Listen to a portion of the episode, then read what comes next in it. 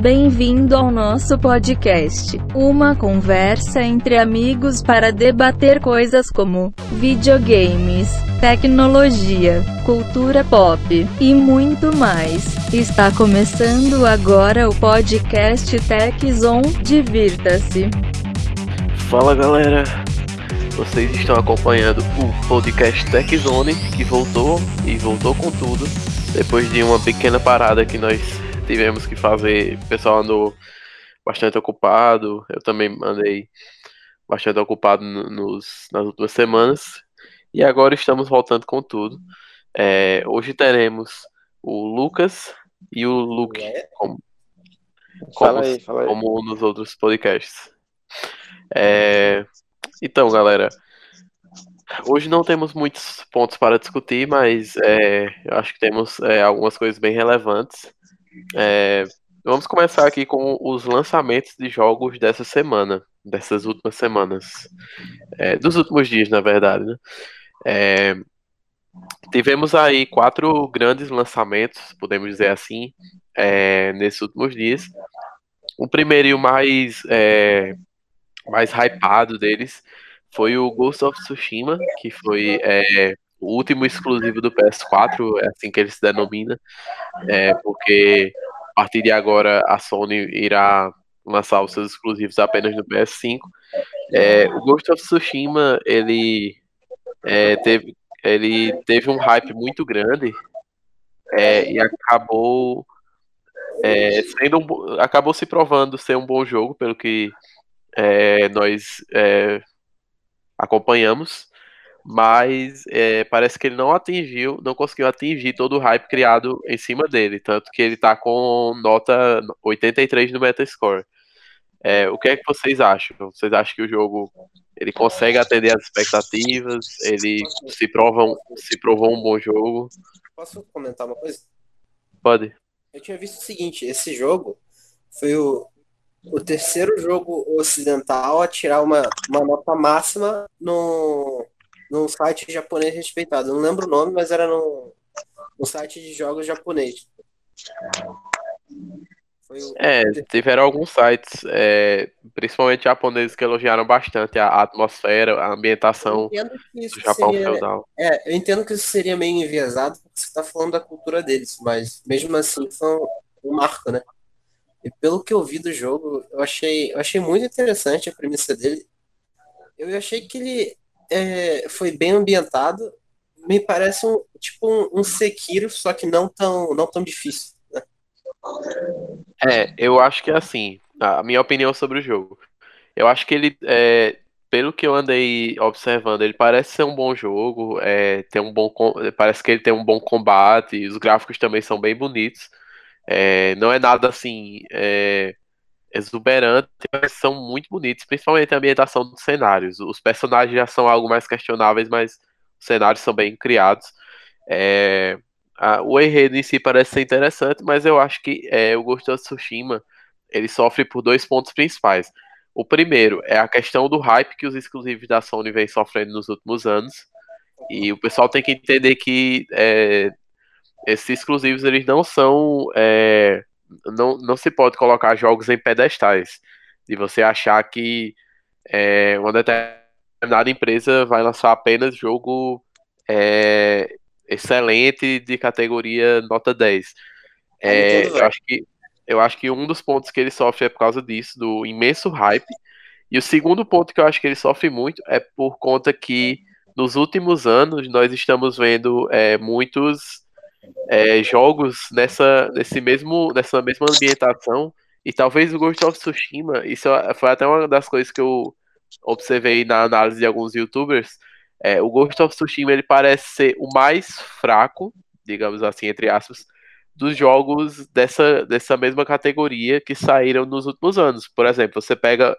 é, você pensa em Japão feudal, em samurais. Qual o primeiro jogo que você vai pensar? Você não vai pensar no Ghost of Tsushima. Você vai pensar no Sekiro. O Sekiro foi o jogo do ano do ano passado. Então, é outro que também é, muita gente que gosta desse estilo achou melhor que o Ghost of Tsushima, o Nayo, Nayo 1 e 2, que é que inclusive também são exclusivos do PlayStation. É, e eles a, até possuem notas maiores do que o Ghost of Tsushima. Então, não que eu ache que o, o Ghost of Tsushima seja ruim, mas eu acho, seja ruim, mas eu acho que ele sofre um pouco por causa disso. É, de ter escolhido também uma ambientação que ultimamente tem recebido jogos excelentes. Então, ele vai sofrer um pouco com isso, mas eu acho que ele é, se provou ser um, um, um, bom jogo. A Sucker Punch, que é uma ótima desenvolvedora, que já fez os, os uh, Infamous anteriores. Então, acho que é só o pessoal entender essa questão do hype, de não colocar o jogo lá em cima antes dele, se, dele ser lançado. É, alguém quer fazer alguma observação? Não, acho que vocês já comentaram tudo que tinha que comentar já. É, beleza. É, o próximo jogo aqui, outro lançamento da semana, esse mais é, um pouco discreto, mas é, existem muitos fãs de Mario é, e a Nintendo lançou o Paper Mario The Origami King. É, a série Paper Mario ela nasceu lá é, por volta do Super Nintendo com o Super Mario RPG, que depois se tornou o, o, a franquia Paper Mario, que é basicamente um Mario de papel é, em um jogo com a jogabilidade meio de RPG por turnos.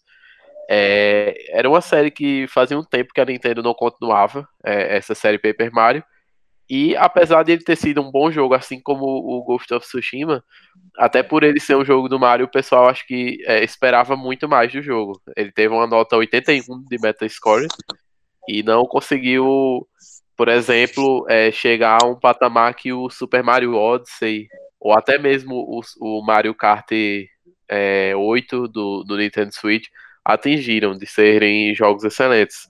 Mas me parece um jogo bem divertido, principalmente para quem é fã de Mario. Acho que é um, uma ótima pedida para quem tem Switch. O que é que vocês acham? Pode começar, Lucas. É o seguinte, eu gostei muito, muito da ambientação e do gameplay que eu vi. Eu nunca joguei o Paper Mario. Acho, acho que se eu joguei, eu joguei o de GBA. Na época eu era criança, então não lembro. Mas. Mas eu achei o jogo sensacional, pelo que eu vi. Eu compraria se eu tivesse um Switch. Seria a compra certa. Achei a ambientação excelente, excelente, excelente. Não tenho nem do, do que falar. Eu sou, eu sou meio enviesado para falar, porque eu gosto muito de Mario, da franquia, das franquias em geral. Na minha opinião, parece um jogo ser bem divertido, né? Não, nunca joguei, mas pelo que você vê, ser um jogo que você se diverte mesmo. Você pode passar um bom tempo jogando, como eu acho que a maioria dos jogos do Mario, né, gente? Eu acho que não tem ninguém que não, joga, não goste, né, dos jogos do Mario. Mas acho que seria um jogo que eu joga, jogaria de boas. Jogaria de boas mesmo.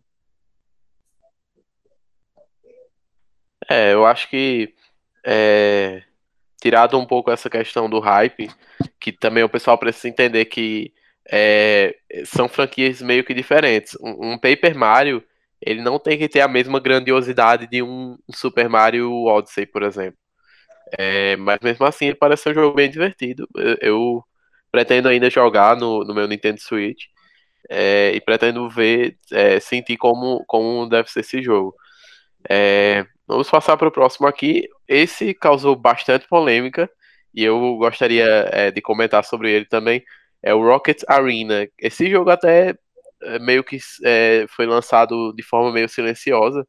É, é, um jogo da EA, então você já fica com o pé atrás. É, o Rocket Arena, é, pelo que eu vi de gameplay, é, ele, ele é tipo uma mistura de Overwatch com Fortnite. É, ele é um jogo que tem personagens com, com cada classe. É, e aí o que acontece? É, o objetivo do jogo, sim, ele tem também uma inspiração de Super Smash Bros. Porque o objetivo do jogo não é matar os inimigos, o, o time adversário, é tirar eles do mapa. E aí os personagens, cada um deles tem lança-foguetes de tipos diferentes. É, por exemplo, existe um sniper que tem um sniper que lança um, um tiro de foguete diferenciado de um cara que é tanque que tem um foguete mais foguete mesmo. Aí, é, basicamente, o objetivo é você encher a barra do adversário até, até ficar mais fácil de expulsar ele da arena, semelhante ao que tem em, Super Smash Bros. É, parece ser um jogo bem divertido, tem poucos personagens, poucos mapas, mas parece ser bem, bem divertido. O grande problema é, ele é um jogo pago. Eu acredito que se ele fosse gratuito como o Fortnite, é, é, ele conseguiria engrenar. Porque qual é o problema dele? Ele não é um jogo tão grandioso e tão é, excelente ao ponto de ser um Overwatch da vida. Porque uhum. o Overwatch ele tem uma razão de ser cobrado o valor de um jogo nele, porque ele é um jogo que inclusive ganhou o prêmio de jogo do ano, então ele é um jogo excelente. E ele também não é um jogo gratuito como Fortnite, então ele vai ficar aí meio perdido no limbo, na minha opinião. Eu acho que a EA deveria ter lançado ele de forma gratuita, por mais que lançassem ah. várias microtransações no meio. Eu, sabe o que eu já prevejo desse jogo se tornando? Se tornando um Blame Edge da vida, né? Que foi um jogo que lançou, né? Para quem tinha Xbox, beleza, tá lá na Game Pass, né? que é para quem tem Game Pass, né? Mas para quem não, o valor do jogo eu achei era bem altinho, então não teve aquela repercussão, né? Eles fizeram fizeram maior propaganda do jogo quando o jogo fosse lançar e tudo mais e, né? Deu o que deu, né? Deu o que deu. Eu acho que esse jogo corre o risco de se tornar um Bleeding da vida. Sim. É, eu, mas, mas, existe um ponto interessante aí que o Bleeding Edge ele ainda foi salvo pelo Game Pass, porque por mais que não fosse um jogo gratuito, boa parte do jo dos jogadores de Xbox tem um Game Pass, então dá para jogar ali. Mas qual é o problema do Rocket Arena? Ele não tá no EA Access. A EA quer cobrar o valor sem colocar ele na assinatura. Então vira um negócio meio que inviável. Eu é, mesmo gostaria de jogar, mas não tenho coragem de pagar por um jogo desse. Pra mim, praticamente para mim, isso é um tiro no pé. Eu vou ser sincero, Aí tá três anos atrasada e tá lançando um jogo que eles tentavam fazer uma cópia mal feita do Fortnite que nunca vai ser. Não vai ser nem um, um PUBG da vida. Uhum. É, pois é, né? Pode ter sido um jogo que foi lançado em uma época errada. É, o último aqui que nós poderemos comentar é o. Esse é mais desconhecido do, do pessoal, acho que até talvez de vocês é o Deadly Premonition 2, A Blessing in Disguise. É um, uma continuação. Inclusive, esse jogo é bem hypado lá no, nos Estados Unidos. É, eu acho que a galera gosta bastante dessa franquia, Deadly Premonition. É, eu não tenho muito conhecimento desse jogo. É, o que eu sei bastante, é, é, meio que o básico.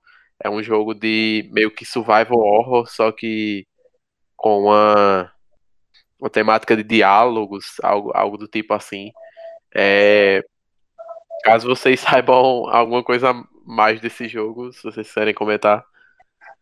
Eu nunca ouvi falar. Não, pode falar, hein?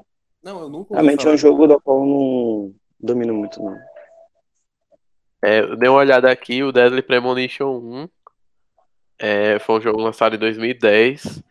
Basicamente é isso, é tipo um jogo de diálogo com uma temática meio survival horror. Ele não teve notas muito boas. É, ele alcançou aí. É, ele é exclusivo de Switch, inclusive. É, o que é estranho, porque na geração passada ele saiu para Xbox 360 e PlayStation 3.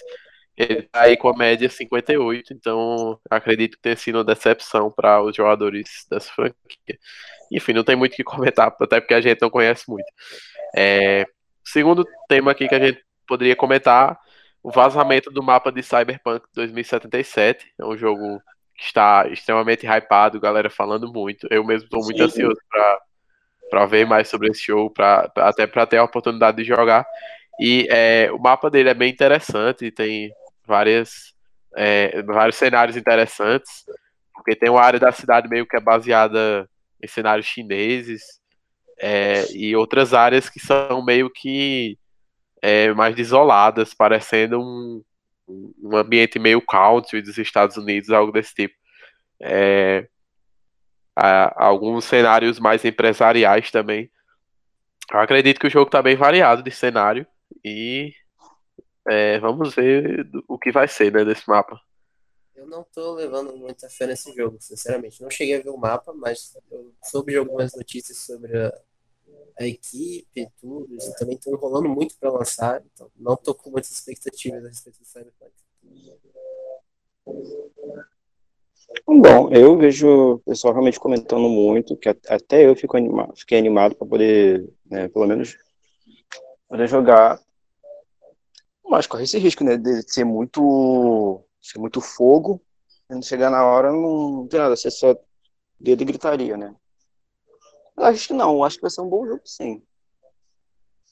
É, eu coloco muita fé porque é o, é o estúdio que fez o The Witcher 3, né? Então, é, foi um estúdio que já, inclusive, ganhou um prêmio de jogo do ano, então ele meio que tem o crédito. Apesar de que isso não garante nada, né? Nós vimos o Enten, por exemplo, ele veio de um estúdio que ganhou o jogo do ano com Dragon Age Inquisition, então é, existe essa, esse risco, mas eu acho que Cyberpunk, pelo andar da carruagem, pelos gameplays que eu venho dando uma olhada, eu acho que pelo menos atender as expectativas ele vai. Eu acho que ele não decepciona.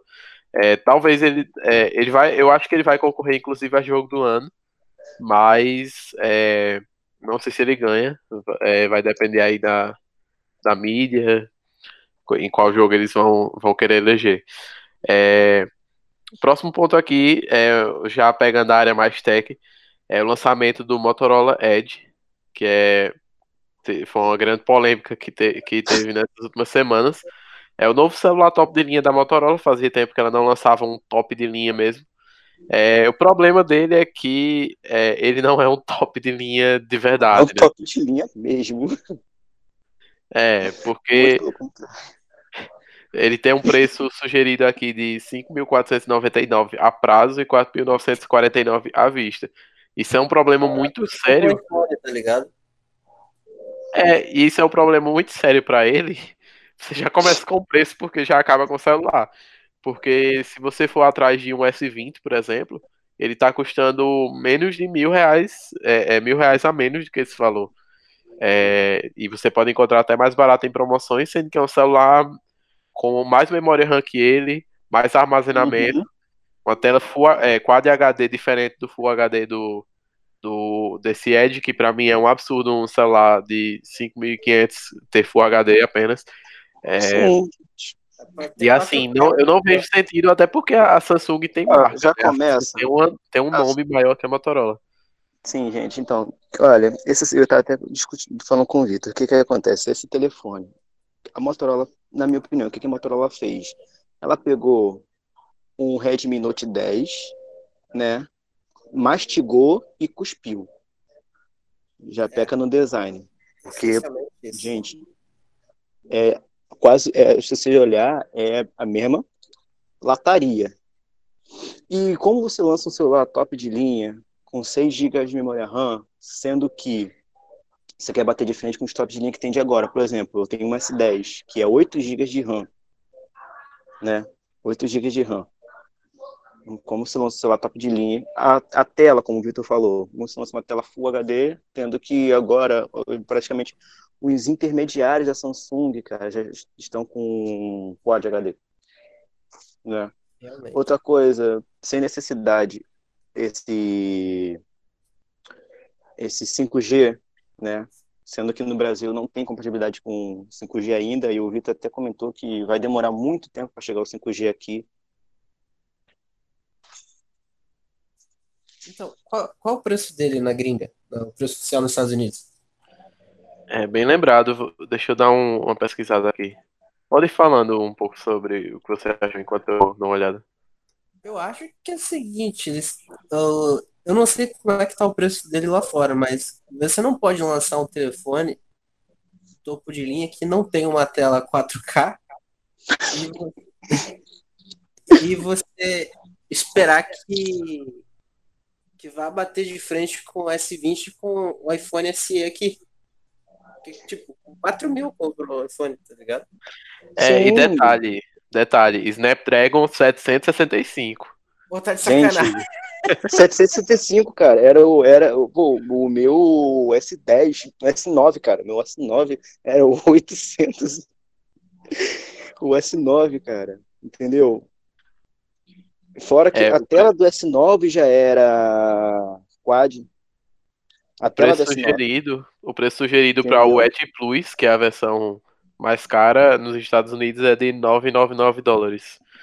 é um absurdo, realmente. Gente, como você. Então, olha, não precisa nem ir muito longe, cara. Eu, sinceramente, eu acho que a a Xiaomi já dá uma banda na Motorola por, por ter celulares bons e com preços menores, né? Mas eu acho que depende muito. A Motorola até tem alguns celulares intermediários interessantes. É, Sim, por exemplo, a linha. G, Moto G8 é, é uma linha bem consolidada, mas eu acho que top de linha não dá pra ela, principalmente pra É. ficar nesse preço. E eu acho que isso já é, isso não é um mal de agora da Motorola. Isso é um mal da Motorola de muito tempo atrás. Porque eu lembro que na época, quando ela ainda tinha, né, o, o top de linha dela, né, que se podia se dizer, era o Motorola Z, né? Quem lembra do Z3 aí, que tinha aquele negócio de colar atrás, a câmera, esse negócio todo, né? Na época Eita, era o celular. aquela, aquela história de celular modular, não sei se vocês lembram. E aquele negócio era o celular mais brabo que ela tinha. Só que na mesma época que ela lançava o Z3, né? A Samsung e a Apple, no caso, até mesmo a LG, né? Um pequeno, um, um pequeno detalhezinho já da época, já lançavam celulares porque a com pelo menos resistência à água. A Motorola não tinha nem isso no telefone. Entendeu? Não tinha nem isso no telefone, fora a durabilidade do telefone que era horrível. O telefone não durava nada. Muita gente com isso. Falava que o, Z, o Z3, a primeira po- po- porrada que ele levava, já trincava praticamente a tela inteira. É, enfim, acho que não tem nem muito o que considerar. Eu acho que é uma péssima Uhum. aquisição para quem for fazer. Eu Então- aconselho a pessoa, é, por exemplo, pegar um Inclusive- S10, que apesar de já ser um pouco antigo, porque já tem o S20, mas vai custar metade do preço. Então, Sim, tem o S10 Lite, né? Que a gente até mais cedo comparou, né, Vitor? é, Tá um preço mais acessível para quem não tem coisa, né? Não tem tanta diferença, né? Do S10 É. para ele, pelo que eu vi em algumas questões. Em câmera, a Samsung nunca, bom, pelo menos até agora não tem pecado. é Então, verdade. e fora que é bem, é bem mais barato do que, né? Você É, pagar quase 5 mil em um celular com tela Full HD. Enfim, vamos seguir, seguir adiante aqui. É, temas a serem discutidos hoje. É, o primeiro aqui que eu queria conversar um pouco com vocês é surgiu alguns tweets é, da Nintendo. É, para quem não sabe, esse é o 35º aniversário do Super Mario esse ano. É, o Mario vai fazer 35 anos de carreira desde que ele foi criado.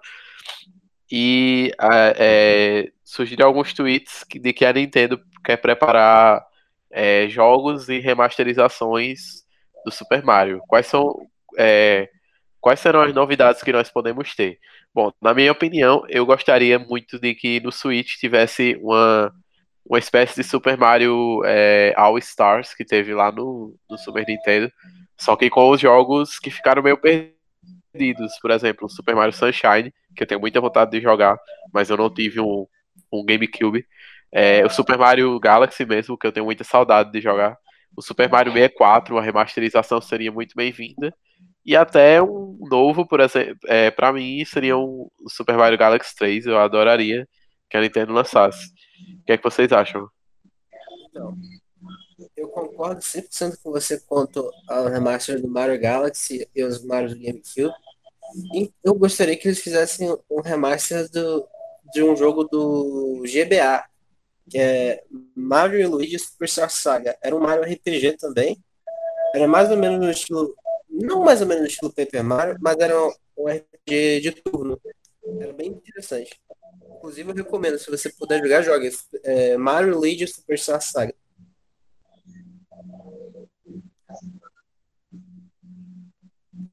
O que vocês acham? É, só para acrescentar o, aquele o jogo desconhecido, mas vale a pena ser jogado, que eu sempre gosto de sugerir. Eu vou citar outro Mario também, é que, assim como o Lucas citou, eu também vou citar. É o Super Mario 3D Land. Esse não é tão esquecido assim, mas eu acho que ele ficou meio que num limbo também. É, por conta que muita gente não teve um 3DS, é, diferente do DS, que já foi mais popular. É, e ele É, para mim, ele é tão bom quanto o Super Mario 3D World, que foi lançado para Wii U. E ele, para mim, é um jogo imprescindível. Inclusive, eu gostaria muito que a Nintendo é, que surgisse alguma chance de remasterizar ele também. Eu gostaria muito que a Nintendo patrocinasse a gente. É, também seria legal, né? Ah, seria muito bom, gente. Eu escutando assim sobre, sobre jogos da Nintendo, dá uma, dá uma vontade, olho para você e falo assim, oh, me abençoa com o Switch. Nunca pedi, peço nada além disso.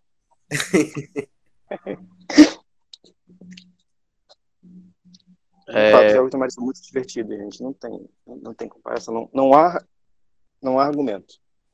É, e assim, questão de jogo de plataforma, para mim, é muito difícil vencer o Mario, principalmente depois do Mario Odyssey, quando todo mundo já esperava que, tipo, já tinha esgotado toda a, toda a noção de criatividade da Nintendo, ela vai e lança o Mario Odyssey, que é para mim não é o melhor Mario 3D, mas ele talvez seja o Mario 3D mais inovador, porque ele meio que reformula o que é o Mario, a questão do chapéu, que você controla os inimigos, questão do, do enredo também, que é, eu acho que é o primeiro Mario que tem um, um enredo bem interessante, bem fechadinho, tem a história do, do mundo dos chapéus, tem um, uma história meio dramática por trás, é, eu achei bem interessante. Ah, Mario Galaxy também é interessante. É, também. A, a, história. Eu lembro da história da menininha, do. A, a princesa lá que. A, a, do vestidinho azul, esqueci o nome agora. Que é, tem uma história bem triste, que ela ia, ia pro espaço, e aí ficava perdida lá, encontrava uma estrela, e aí ela. Por isso que é, ela tinha virado a rainha daquelas estrelas, né? É, é, é Rosalina. Isso, Rosalina, bem, bem lembrado. Bem legal a história. É, o, último, o último tema que, que a gente pode discutir é. E aí é meio que só dando um spoiler pro próximo podcast, que eu acho que o próximo vai incendiar bastante, vai ter coisa para falar. É, o que esperar do evento da Microsoft? É, acho que todos nós estamos muito ansiosos para o evento do Sim. dia 23 de julho. Dessa quinta-feira. É, e assim, a Microsoft já disse que vai ser totalmente focada em jogos. É, o formato vai ser, pelo que eu vi, é, vai ser uma hora inicial de conversas com alguns desenvolvedores. E essa hora inicial vai ser. É, vão ter alguns anúncios de jogos menores, pelo que eu vi. Então, o que é que nós podemos esperar? Nós podemos esperar é, jogos, por exemplo, como Grounded, pode ter alguns gameplays dele, é, que já é um jogo para sair no final desse mês.